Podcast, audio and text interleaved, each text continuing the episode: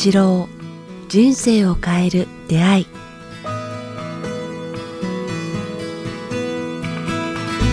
いつも番組を聞いていただきえーありがとうございます。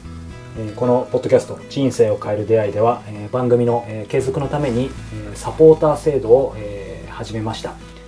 えー北川先生一言お願いします。はい、どうかこれからも人々のために尽くせるその場を与えてくださいますようによろしくお願いいたします。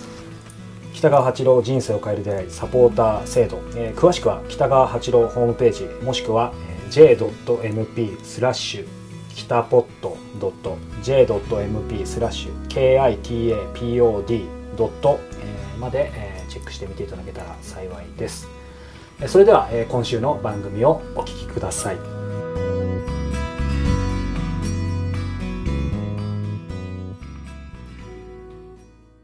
こんにちは早川洋平です。北川八郎人生を変える出会い。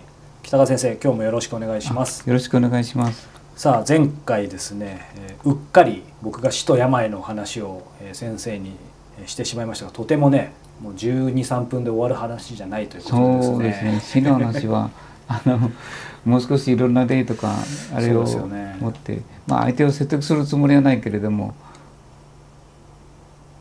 恐れるものではないけど、まあ行く。行き着くところを意識して生きていかなきゃいけないのかな。うん。なのでね、まあ、今日もその辺の続きもまだあると思うのでいろいろ先生に続きを伺っていきたいんですけども、うんうん、あそうそう。あの朝の爽やかなはい。あキャンプなんかに行って早く起きたりするじゃないですか。森の中とか川のそばに行って。その時に時々あのすごく景色に感動したりすることありません？あありますあります。その景色はどどんな景色で濁ってるなんかこうもやもやってるそれともなんか生臭いから熱い汗が。えーちょっと適切かわかんないですけど僕はそういう森林とか好きなので朝ちょっと朝もやな感じでちょっともやかかってるけどそこになんかこう湖あるとか緑があるみたいなそういうのが好きですけどでもなんか全体に透明感があるよね。あもちろん。さ爽やかさとか透明感とか、はい。輝きとか。それは間違いないですね。すごいあのか感動するようななんかうわあこうじっと住んでる感じがす。るでしょ、それが好きですね。うん、だけどそれが同じように人間にでもそんな感じないこうすごくまあ例えは悪いけれども暴力団のような人や顔の悪いような人は政治家でもなんか濁ってるあなんか言葉がこ怖い人のような人の場合はなんとなく濁ってるって表現が合うような感じで。まあ、その逆でね、うん。この人本当透明感あるなみたいなね、うん。それは別にその、まあ、もちろんね美しい人とかっていう意味での透明感もあるかもしれないですけどそういうことじゃなくてなんかありますよね。美しい顔とは違って透明感ある、何なんでしょうねうん、でそこが僕今日のテーマになるかな、来ましたねうんと思うんやけなどなんでしょうねなんだと思うだけど僕はねそういうものを美しいものとか透明感あるものとか美しい景色とかいうものにはすごいエネルギーがあると思うよ。うんうん。朝の。だけどね、あれ透明感あってわーうわ美しいというのはエネルギーを感じるから美あのなんかねこうわー美しいとかわーすごいとかこう感動するんよね。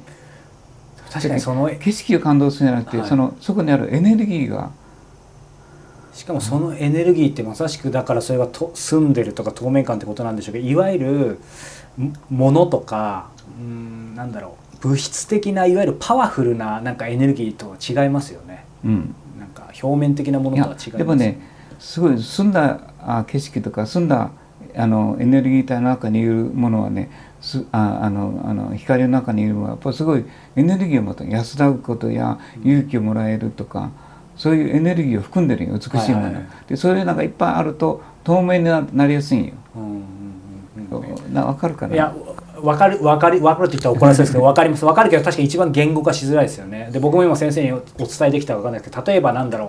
そういう、まあ、先生の勉強会にはいないですけどなんかそういうビジネス系の交流会とか行くとある意味すごいえパワフルな人いますけど、その人は先生が今おっしゃってたなんかまあまあ次回も込めてですけどそういう人はなんか俺はお金持ってるぜとかすごい成功してるぜみたいなパワーはあるけど透明感ないよね。そうそのさっきおっしゃってたエネルギーっていう意味では全然別物ですよね。純粋性。なんか透明感あって爽やかっていうのとまた違うと思うよね。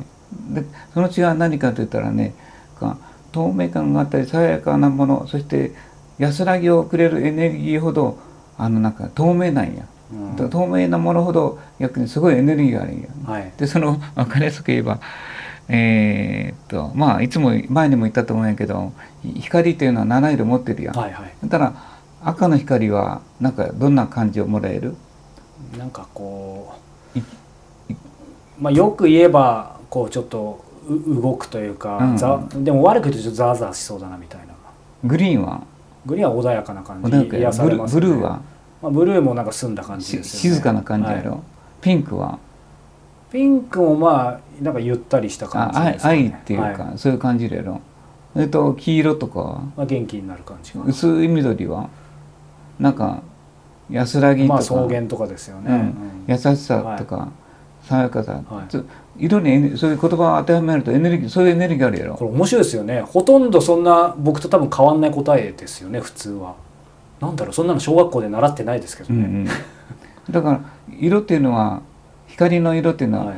あの言葉にしたらそういうそれぞれのエネルギーを持って人を安らぐするとか、あの落ち着かせるとか確からげ体を活性化するとかからだろう。ピンピンクやったら野菜あほっとするとか、はい、でありますね、あるやん。でそれを全部合わせると何なのえー透明か透明や。はい。で透明ということはそれだけのそれを全部持ってて持ってるから持ってれば持ってるほど透明になってそこにエネルギーがたまるうん。でそれを見た時にそそれを全部得られるから爽やかだったりエネルギーがあったり美しいと感じるんや。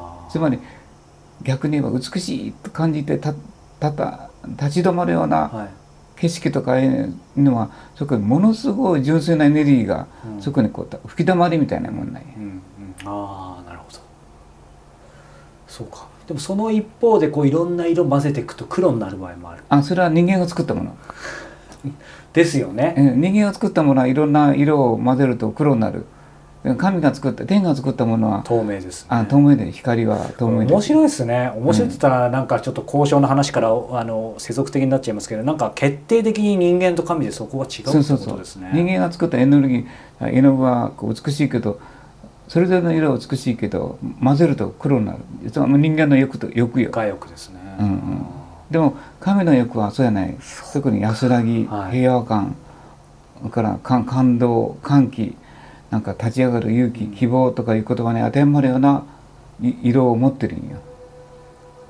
そしてその透明感の逆にある人っていうのはそそうれをいう意味では。も持ち合わせてそのエネルギーをいっぱい持ってる人なんよ。だはっきりはは走ってるんよ。ですよね。でさっきの絵の具の話でいけばその欲とかじゃないってことですよね、そうやね。だからキリストとかブッダのようには光をこうこう出してるけどそれは全部それらを含んだ光を発してるからすごい透明だったりうん。純粋だったりっていう言葉が当てはまるような姿形や佇まいがあるわけよ。うん。なんかそのレベルというかそういう感じでずっと生きてったら、そまあ、先生も僕からするともちろんそういう方なんですけどなんか死に対するさっきの、ね、先週の話ですけどなんか向き合い方乗り越え乗り越え方とか変わってきそうですよね、あんま恐怖がないのかな？だからそうそう。だからその通りだから朝の純粋とか美しい景色に出会いなさいって言ってるんよ。うん。しょっちゅうこう。だから今世しか出会えないようなあの空の上の景色なんてもうあそこはもう濁濁ってないとところなんよね。はい。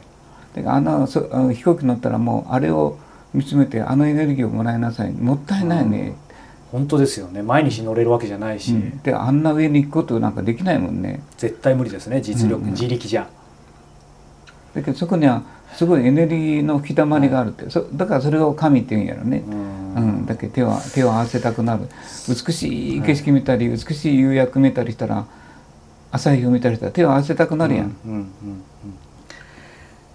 これ毎度も先生に何年も前から伺ってますけど改めてですけどそういう、まあ、今の虹の話もね言われればもう120%納得なんですけどどこにもそんな話出てないじゃないですか。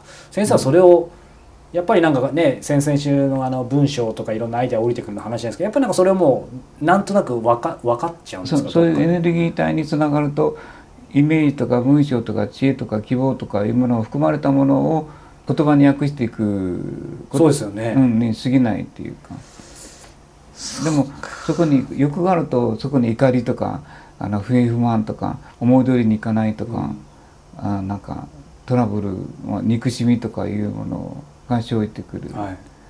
から、まあねだからできる限りこうそういう意味ではこう肯定して 肯定できるような生き方をしていくといいっていうか、どう言ったらいいんかね。